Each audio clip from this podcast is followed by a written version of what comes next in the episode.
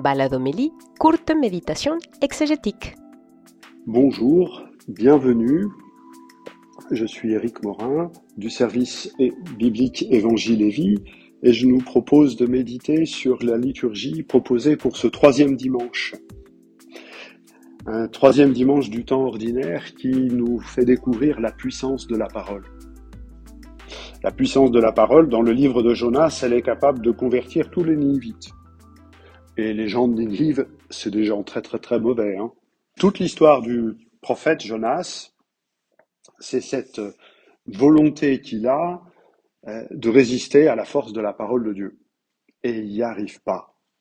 Au chapitre premier, Dieu l'appelle à aller annoncer, euh, aller dire quelque chose, on ne sait pas quoi d'ailleurs, euh, à Ninive, qui est quand même la grande ville païenne par excellence.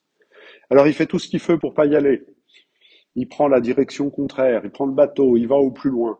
pour Dieu, c'est pas très très très grave. Hein. On envoie la tempête pour arrêter ça, on envoie un, poisson pour ramener Jonas à la maison, et on recommence. Jonas, allez, lève-toi, va à Ninive, la grande ville païenne. cette fois-ci, Jonas a bien compris qu'il pouvait rien faire. Hein. Alors il y va, et il annonce la parole de Dieu. Si Jonas n'est pas très obéissant, c'est quand même un bon prophète. Il n'a pas le temps de traverser toute la ville que tout le monde se convertit à sa parole. Eh, déjà, les marins euh, dans le bateau, il, a pas, il était au milieu de la tempête et ils sont mis à adorer le, Dieu très haut. Voilà. Jonas, c'est un bon prophète qui voudrait bien quand même que Dieu euh, se comporte un peu mieux quand même. Hein. pourquoi aller annoncer la parole à des gens à Ninive? Pourquoi accepter que euh, ces gens puissent se convertir C'est des méchants, c'est des mauvais. Hein. Euh, ce texte euh, du livre de Jonas, qui est vraiment un petit conte qui se lit en une vingtaine de minutes et qui peut se lire avec les enfants, qui peut se raconter aux enfants, n'hésitez pas à le faire est une histoire, du, une vocation du peuple de Dieu, qui, bien qu'il puisse désobéir, bien qu'il puisse ne pas être d'accord avec ce qu'il annonce, fait entendre la parole de Dieu pour ce qu'elle est.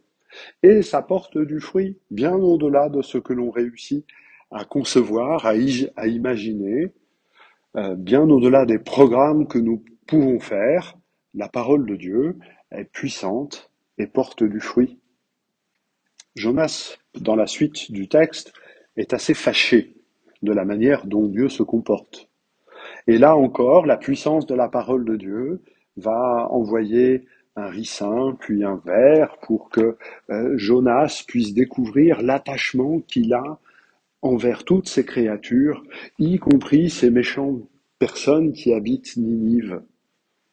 Le texte ne nous dit pas si Dieu, si Jonas consent au dessein de Dieu. Et c'est une vraie provocation qui nous est faite. Sommes-nous heureux de la puissance de la parole de Dieu Si je vous pose la question comme ça, vous allez me dire oui. Êtes-vous heureux de la puissance de la parole de Dieu dans nos vies? Vous allez dire oui, à condition que, quand même. Hein voilà, ben ça, ça s'appelle l'alliance, et c'est à vous de négocier. Sommes-nous heureux de la puissance de la parole de Dieu dans la vie des autres? Et là, on a une liste. Alors, une liste de ceux dont on ne voudrait pas, une liste de ceux qu'on veut, peu importe. Mais la puissance de la parole de Dieu, c'est un bonheur pour nous et pour les autres. Et elle le sera pour nous si elle le devient pour les autres, et réciproquement. Dans la deuxième lecture, un autre extrait de la première aux Corinthiens, pratiquement euh, jusqu'au carême, nous aurons en deuxième lecture des extraits de la première aux Corinthiens. La puissance de la parole de Dieu est manifestée par cette simple phrase Je vous le dis, le temps est limité. Euh, limité. C'est-à-dire que le temps avant le retour du Seigneur doit être compris comme bref. Nous avons eu euh, le temps de l'avant pour méditer sur cette proximité du retour du Seigneur la communauté chrétienne à laquelle Paul s'adresse, et il partage cette conviction, euh, la communauté chrétienne considère que le Christ est tout proche. Tout proche physiquement, il est en nous, tout proche temporellement, son retour est imminent. Dire cela, c'est pas rendre totalement justice à l'expression le temps est limité, le verbe signifie le temps est recroquevillé. C'est un verbe qui est utilisé pour parler euh, du félin qui se replie sur lui-même avant de pouvoir jaillir et de pouvoir bondir. On pourrait dire le temps est concentré. Et la puissance de la parole de Dieu est de concentrer le temps pour que chaque instant soit un fragment d'éternité à vivre aujourd'hui. Que chaque aujourd'hui soit une parcelle d'éternité qui nous est donnée à la mesure de ce que nous pouvons en vivre. Ainsi, bien évidemment, notre vie, elle est faite de ce que fait toute vie humaine. Nous pouvons être mariés ou pas, nous pouvons pleurer ou pas, être dans la joie ou pas, travailler, faire du commerce ou d'autres activités. Mais rien de tout cela ne détermine notre existence.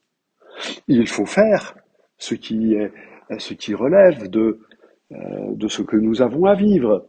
Il faut être capable de partager la joie de ceux qui sont dans la joie et la peine de ceux qui sont dans la peine. Mais pour faire cela, il ne faut pas que notre joie soit un absolu, que notre peine soit un absolu.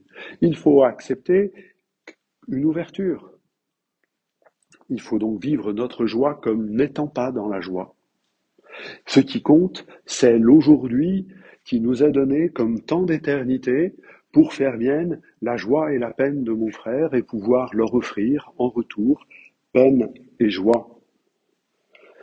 La figure de ce monde passe, mais ce que nous avons vécu dans ce monde, à chaque instant, à chaque fragment d'éternité qui nous est donné, ce que nous avons vécu en ce monde, nous est donné pour laisser la puissance de la parole de Dieu nous transformer et nous conduire au Père.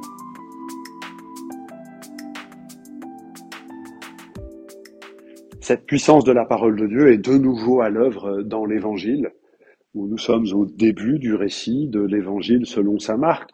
Début, si j'accepte les treize premiers versets d'introduction, euh, avec le baptême de Jean-Baptiste, le baptême de Jésus par Jean-Baptiste, et euh, le très bref récit des tentations que Marc nous propose.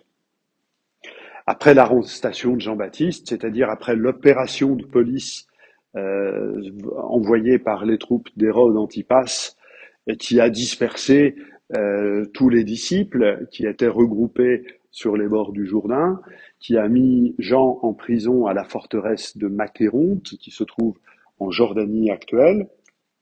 Eh bien, après ça, Jésus retourne en Galilée et prend la suite de Jean. Jean qui est euh, son parent plus ou moins éloigné, Jean qui a été son maître, Jean qui était sûrement son ami. Euh, j'ai du mal à penser les choses autrement.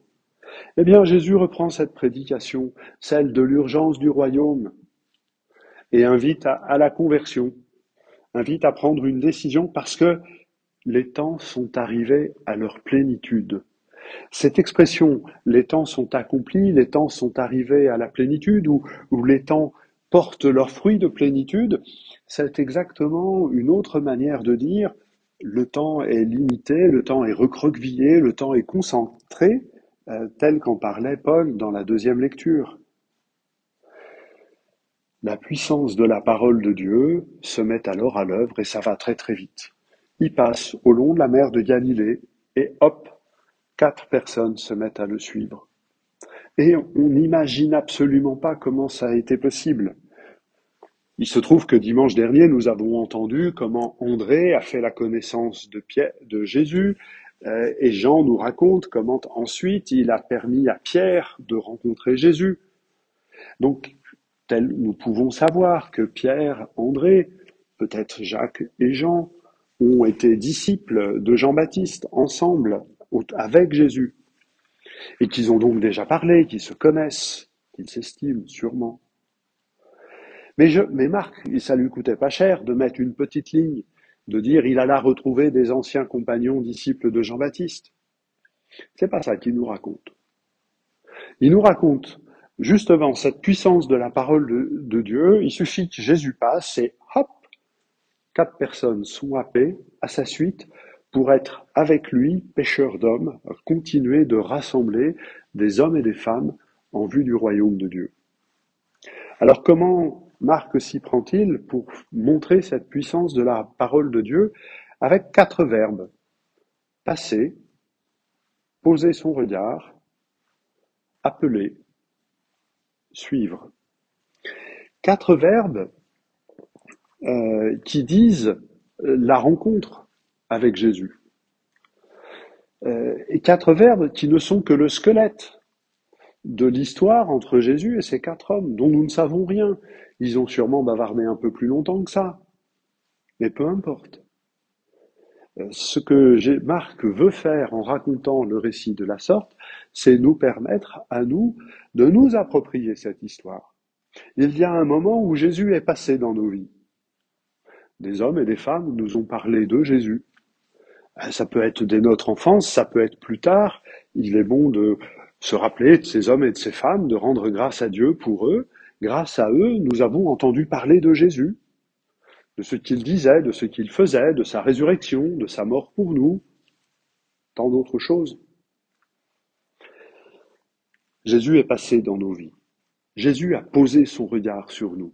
Il y a un moment, des moments, où ce qui a été dit sur Jésus est devenu une parole de Jésus pour nous. Un moment de silence, une méditation, un échange avec un frère, une homélie, où tout d'un coup, ce que l'on disait à propos de Jésus est devenu la parole que Jésus nous adresse. Et là aussi, il est bon de savoir faire mémoire de ces moments. Et ils sont peut-être nombreux, mais peut-être pas tant que cela. Puis on n'est pas obligé de se souvenir de tous, mais de quelques-uns qui ont été déterminants dans notre histoire.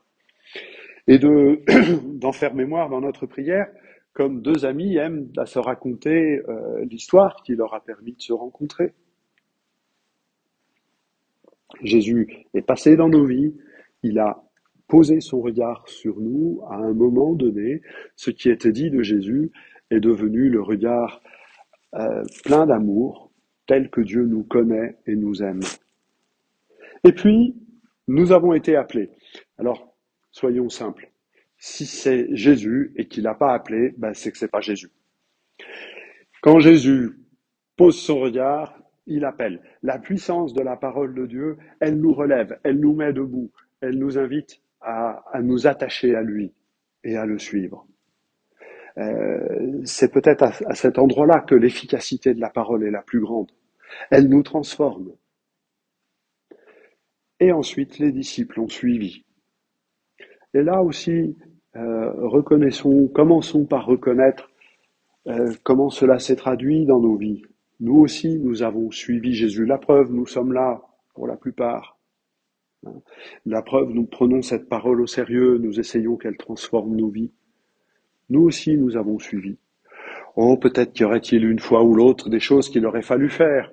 Peut-être euh, aujourd'hui, en reprenant cette histoire avec Jésus, nous nous sentons appelés à, à autre chose, à aller plus loin, à le faire autrement.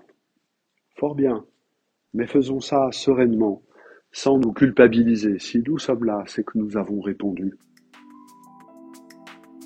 Voilà quelques éléments de réflexion sur cette puissance de la parole de Dieu qui vient transformer nos existences en nous appelant à suivre Jésus et à vivre avec lui. Je vous souhaite une bonne semaine, un bon dimanche et je vous dis à bientôt.